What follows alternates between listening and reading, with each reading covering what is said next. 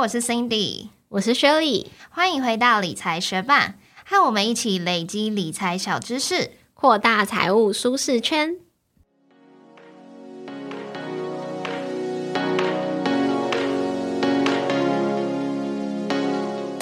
在节目开始之前，我们要来分享学伴在 Mr. Box 的留言。在第一百二十八集，我们介绍了 UST 和 Luna 的崩盘事件。有一位学伴在这集节目下面留言说：“真的很用心的在整理和分享，谢谢你们的努力。”另外一位学伴留言说：“很早之前就很想知道这件事的原因了。”详细的解说，谢谢这两位学伴特地到 Mixer Box 为我们留下这么用心的留言。其实我跟 Shirley 两个人的投资部位可能不到十趴。放在加密货币，但我们都算是少量的参与，高度的关注。那也非常鼓励各位学伴，虽然不一定现在就要把钱投入，但是也很期待大家可以多多跟我们一起学习加密货币相关知识。那过去介绍加密货币相关的内容，我们都有放在我们的理财学伴加密货币学习地图当中。那这份地图的网址，我们也已经附在节目的资讯栏位里哦，欢迎你回去复习跟参考。节目准备开始喽！最近我和我老公就有打算要买车，然后我们就遇到了一个很积极的业务。他除了直接把车子开到我们家楼下让我们试乘以外，他还帮我们把保险的费用都已经试算好了。他就帮我们算看看，说，哎，呃，车子是买我的名字和我老公的名字，在保险上面费用会不会有差？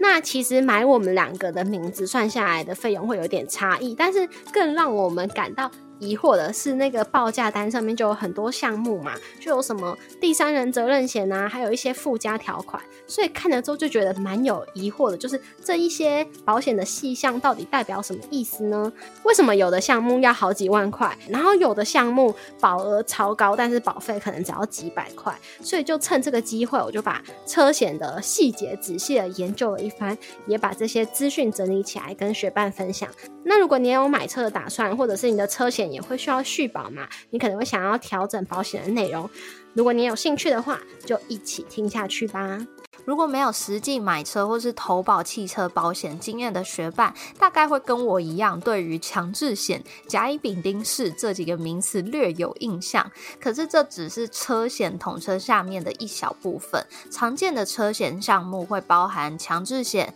窃盗险。车体损失险以及第三人责任险等等，更完整的保障还会有一些附加的条款，像是超额责任险、免折旧附加条款、车停险免追偿附加条款等等。那接下来的节目内容，我们就一起来看看这些项目是代表哪一些保障吧。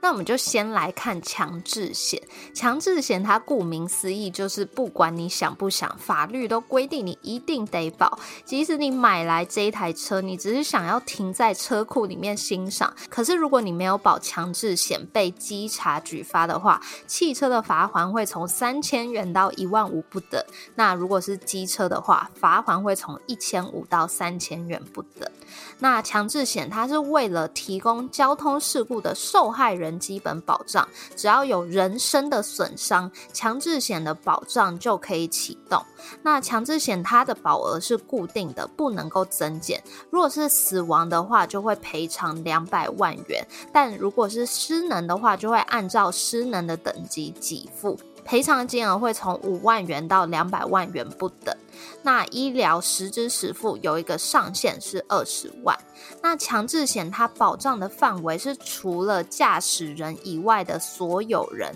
包含我们自己车上的乘客以及其他的受害者，像是对方的驾驶啊，对方车上的乘客，又或者是路人，有人身的损伤的话，就会在这个强制险的保障范围内。但是如果是有财物损失的话，就不在强制险的保障范围内喽。那刚刚有说到强制险，它的保额是没有办法自行增减的嘛，所以如果你想要有更多的保障，通常就会加保第三人责任险。这个等等节目内容中也会介绍到。那强制险它的保费会依据你的年龄、性别，又或者是有没有肇事记录而影响。如果你没有肇事记录的话，保费通常会介在一千出头到三千元之间。那除了强制险以外，其他的车险都是依照需求自由加保的，所以也可以称为任意险。首先我们要来介绍的就是车体损失险，也可以简称车体险。那车体险就是保障自己的车辆损坏，大家常常听到甲式、乙式、丙式、丁式，就是车体险依据保障范围和保额来区分的种类哦。所以甲、乙、丙、丁到底有什么区别呢？我们先来介绍甲式车险。甲式呢，它的保障范围是最广的，包含碰撞啊、翻车啊、火灾啊、闪电、雷击、爆炸，或者是有东西掉下来砸到你的车，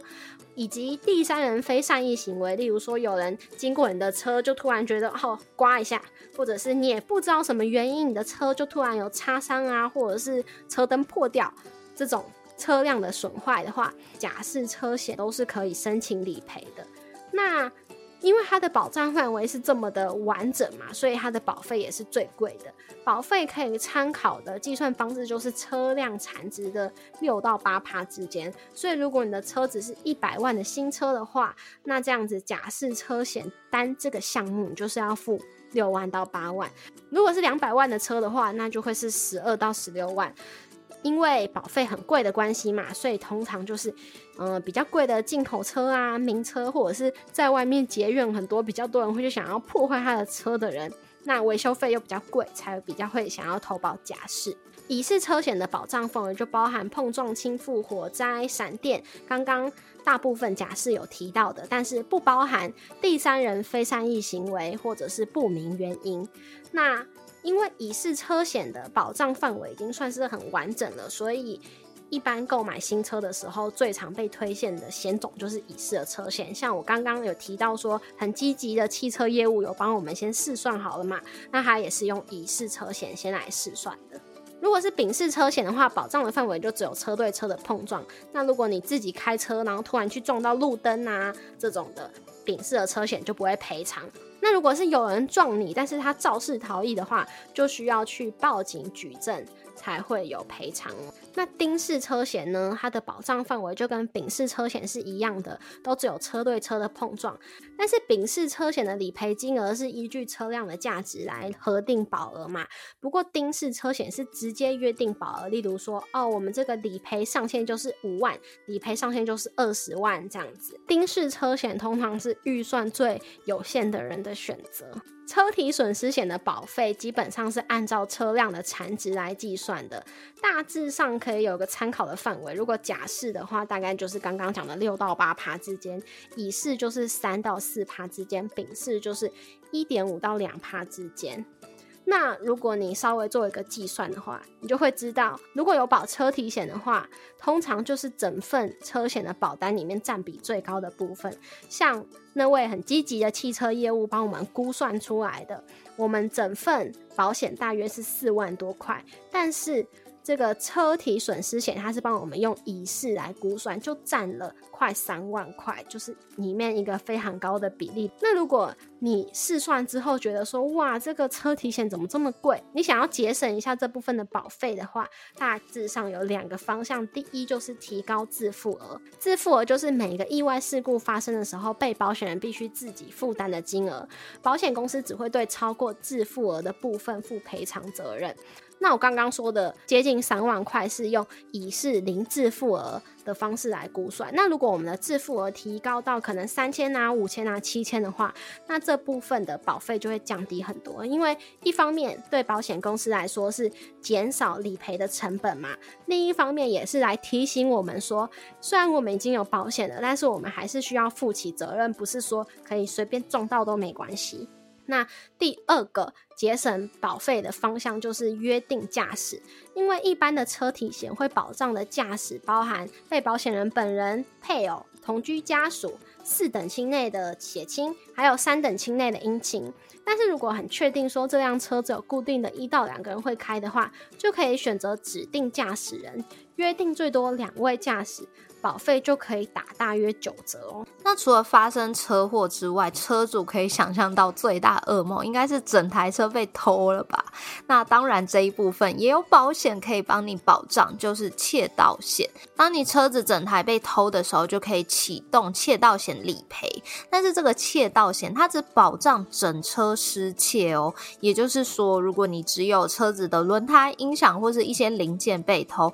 都是没有办法透过窃盗险做理赔的。另外，你车上的物品失窃，窃盗险也不会去理赔，像是你加装的行车记录器啊，你放在车上的公事包、钱包或是手机失窃的话，都不在窃盗险的保障范围中哦。那最后一个我们要介绍车险的大项目就是第三人责任险。所谓的第三人，就是你车子外面的所有人，包含他们人身还有财务的伤害，只要是被保险人该负起的责任，就可以在保险的额度内赔给对方。那额度会分成三个种类，第一种是人身伤害。对每一个人的医疗费、交通费、看护费、精神抚慰金、薪资补偿、丧葬费用等等的求偿费用的理赔上限，会算作在人身伤害的额度当中。那第二种额度是事故总伤害，如果有多个受害者提伤或是死亡。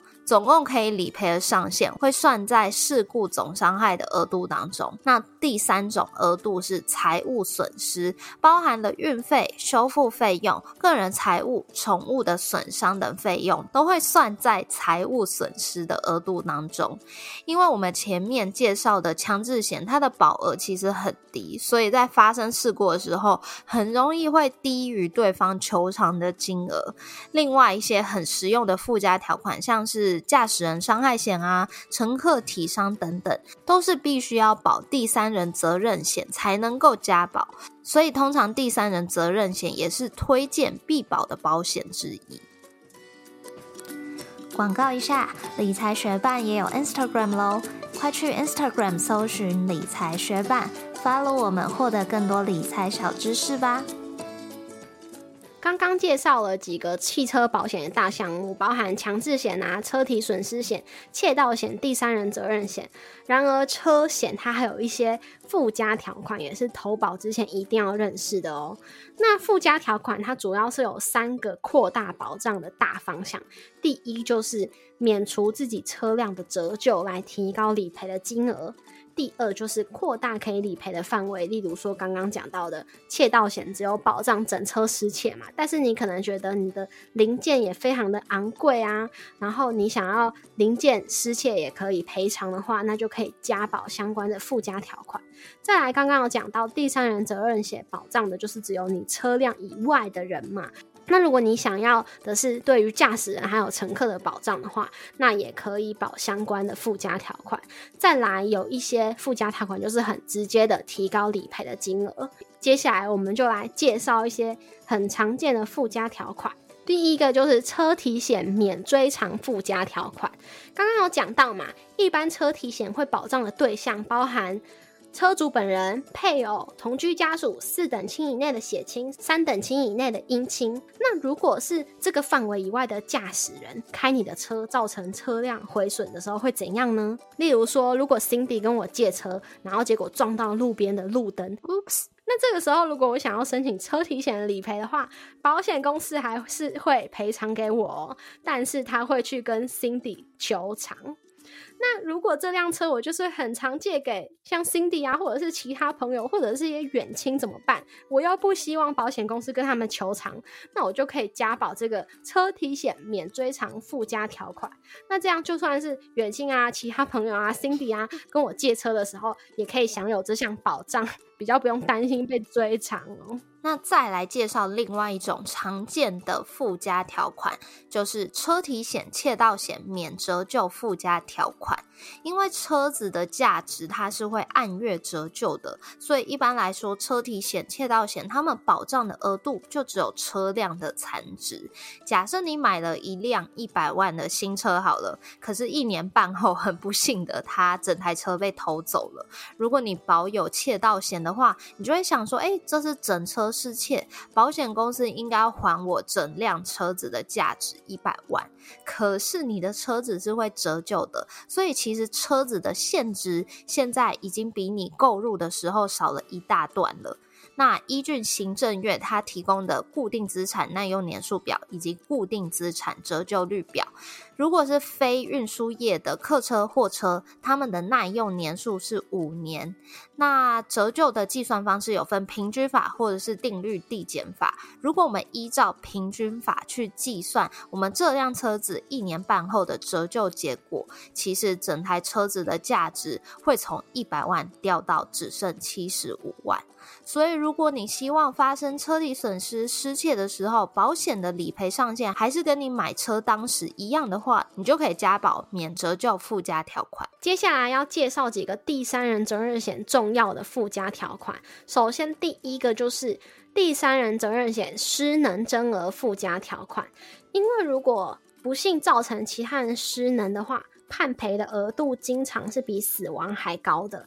那加保这项失能增额附加条款就可以提高你的赔偿能力。那再来另外一个很重要的就是第三人责任险附加驾驶人伤害险，因为刚刚有讲到嘛，原本的第三人责任险保障范围只有车子外面的人，所以如果要保障到驾驶人本人的话，就是要加保这个驾驶人伤害险。那如果你是常常开车载家人朋友出游，你车上乘客很多，那你也希望给这些乘客多一点保障的话，那就是要加保第三人责任险的乘客体伤责任附加条款。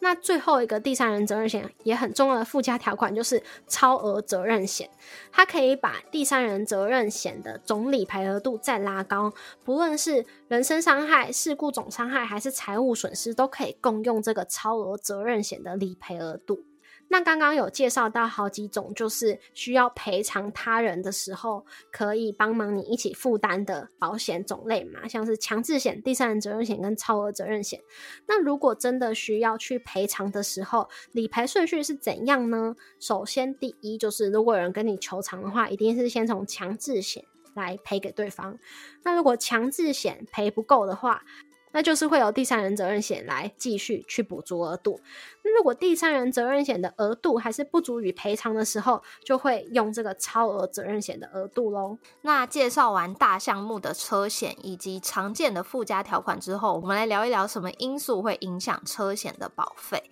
如果是针对同一台车去投保，而且要求一样的保障的话，会影响保费的其实就是驾驶人了。那基本上会看驾驶人的三个条件来决定风险系数还有费率。那这三个条件分别是年纪、性别还有肇事记录。通常在六十岁以下的话，年纪越大，保费会越便宜，因为年纪轻的人会被认为开车的经验比较少，所以保费相对就会比较高。那再来，女性的保费通常比男性便宜，因为统计上女性开车比较谨慎，肇事率比较低，所以保费相对也会比较便宜。那最后，如果你是安全驾驶的话，保费也会比较便宜，因为肇事的记录就会影响到你的车险系数。首次投保的话，你的等级会是四，所以如果前一年没有理赔记录，你可以降低一级；但是如果有理赔记录的话，你就会增加一级。等级越高，就是你的驾驶风险越高，保费就会越贵。那节目一刚开始的时候有讲到，会想要做这集来介绍车险，最初的原因就是因为我和我老公想买车嘛，所以我们就有针对同一台车，然后要求相同的保障去做保费的试算。那我们都是没有肇事记录，也是初次投保，可是算下来，我二十八岁女性保费是四万三千两百七十六块。那我老公呢？他是三十二岁的男性，算下来他的保费是四万一千八百七十七块。所以说这代表什么意思呢？就是我太年轻了啦。所以呢，保险公司可能觉得我的开车的经验比较不足，所以就对我要求比较高的保费。那如果几年过后超过三十岁了，然后我们两个还是都没有肇事记录的话呢，我的保费就会反过来比我老公还便宜喽。那过去我们介绍过保险的单集，就有提到保险最重要的就是要保障我们没有办法承受的风险，而且要以低保费、高保障的项目为优先。轩里前面提到的他的汽车保险的保费报价单有放在我们的部落格文字稿上面，有兴趣的学伴可以上去看看。那我们也可以从这一张报价单上面看出第三人责任险还有第三人责任险的附加条款。都是属于保费低却保障高的部分哦。呃，可以看到第三人责任险附加的驾驶人伤害险，每一个事故它最高可以理赔到一百万元，可是它的保费竟然只要两百三十元。再来看到超额责任险的部分，它这张保单年度累积可以理赔最高到两千万元，但是它的保费却只要两千零四十三元。还有刚刚介绍到的第三人责任险乘客体伤责任险附加条款，这个部分每一个人伤害可以理赔最高一百万元，每一个事故可以理赔最高四百万元，可是算下来它的保费却只要一千零五十二元，所以可以发现第三人责任险还有这些附加条款都是属于保费低、保障高的部分，但是同一张报价单上面保障财务的保险就算是保障低。保费高的部分喽，因为这张报价单是估 Shirley 他们想要买的那一辆车子的整个保险的费用嘛，那它是用乙式的车体险，并且免自付额下去算整个车体险的保费是要多少，那它其实车体险最高可以保障的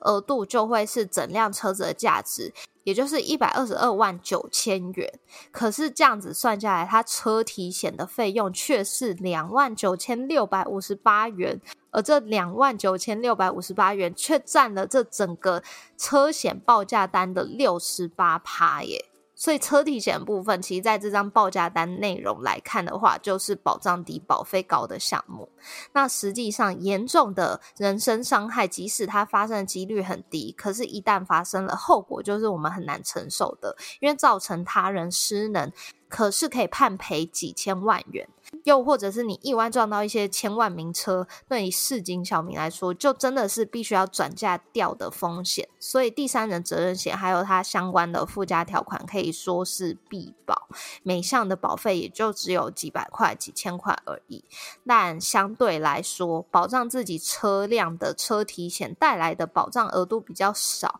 保费却很。贵，因为即使你车辆真的遗失了或是损坏了，你最多就是没有车子开而已，你的生活不至于会毁灭嘛。所以预算比较紧的人，或许车体险就是你可以衡量取舍掉的部分喽。那学伴猜猜，如果我要让 Cindy 跟我借车，要是撞到路灯可以不用被追偿的话，这个车体险许可使用免追偿附加条款，一年的保费是多少呢？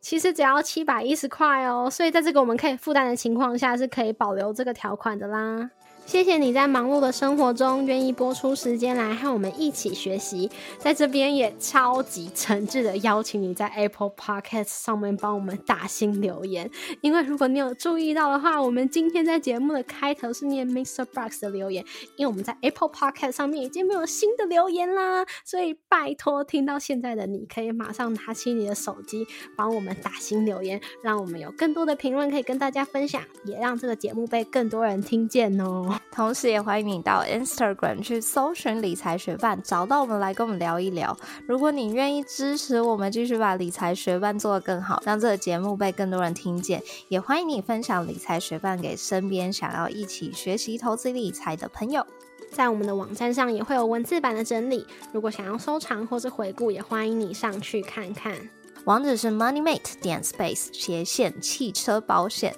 拼法是 m o n e y m a t e 点 s p a c e 斜线汽车保险，也可以从节目的简介中找到网址哦。理财学伴，我们下次见，拜拜。就我原本以为我的 COVID 的状况都好了，因为我前面就是发烧跟。发烧跟喉咙痛嘛，那到了后面几天，我觉得好像喉咙也不痛了，然后也不烧了，就只剩下身体有点疲累，所以我就一直跟我的 朋友、家人们宣布我已经恢复了，然后变成一个新人类。可是昨天我就发现，哎，还原来不是这么一回事，因为就刚好我那一天就是跟家人相约，我们就要早点起床，然后呢，这个早就是超乎我平常。生活作息很早，我就是早到要五点起床。然后我一起床的时候，躺在床上，刚开始醒来的时候是都正常讲话，都觉得还好。可是当我一站起来之后，我就突然发现我身体就是不由自主一直偏偏偏偏偏，就是我头好晕哦。然后我没有办法站稳，所以我就一直从我的站起来那个地方偏偏偏偏偏到就是另外一侧墙壁，然后扶住自己，然后就觉得说，哎。到底是怎么样？那我扶住自己之后，就是算是有稳下来。可是就是去刷牙什么的，就觉得真的很晕。所以那一天我甚至吐了三次，就是我从来没有，我已经超久没有这样吐过。我上一次这样吐过，好像是我的耳石掉了，还是耳石不平衡怎么样子的，然后突然觉得很晕，就这样吐。但是这次晕就是。我也不知道从何而来，我就只能想象说，应该是我身体还没有完全恢复，所以我做一些超乎我日常范围的事情，可能我平常健康身体是可以承受的，但是我现在这个得过 COVID 的身体，我是不能承受的，所以那天真的超不舒服。然后到了今天吧，我就还是会觉得头有一些晕，然后可能就是现在最近天气又很热的时候，就变得。身体好像蛮敏感的，所以我就查了头晕 COVID，然后我就发现说，哦，原来后续有一个变化，比较在台湾就是被传染的这个病毒 COVID 的病毒，就真的有一个呃，它的症状是头晕跟对头晕跟疲劳，所以我就想说，哦，好，因为我就觉得好像不是我耳屎又掉，我就真觉得好像是因为 COVID 的副作用。对啊，所以就觉得哦，好吧，那我现在就是生活作息要正常一点，因为有点担心我之后去澎湖，就是我原本是什么搭船啊，我都不会晕船的人，但是我现在就觉得，哎，我现在没事就有点晕，有点担心。所以你是说你测，你现在测已经是阴性了，但是你开始会有这个头晕的症状？对啊，对啊，所以就真的很晕哎，真的是晕到我。走路会一直偏，一直偏，然后，对啊，而且我觉得我男朋友真的是很瞎，他就是早上我不是很早起来嘛，然后我不就一直偏偏偏偏到我要去扶住墙壁嘛，那他看到了这一幕，他说喝醉酒，我就想说，真是超没良心的一个人。哎，那你现在就是不太能够开车哎？我现在吗？对啊，我没有开啊，我跟他在一起都是他开啊。嗯，好啊，这样比较好。对啊，但就是就是我最近就是一踏下车之后，我就可以忽然之间变得好晕，然后我真的是需要扶着一个人搀扶，对，需要被搀扶，对啊，就很夸张。嗯，你刚刚讲一讲，我突然想到一件我觉得算是有一点点好笑的事情，就是我不是说我要和我老公去美国嘛？那其实还有很多他的同事也要去，因为我们会去美国，就是他们的公司，嗯，在美国总部有找他们一起去，有一些集合的聚会。那有几个同事，他们之前在打疫苗的时候是有打高端的，但是他就没有在那个国际承认的那个范围里面，所以他就要去补打一些什么要出国的追加剂还是什么的吧，所以他就打一打，然后打了到第四季，他就说他是新世纪福音战士。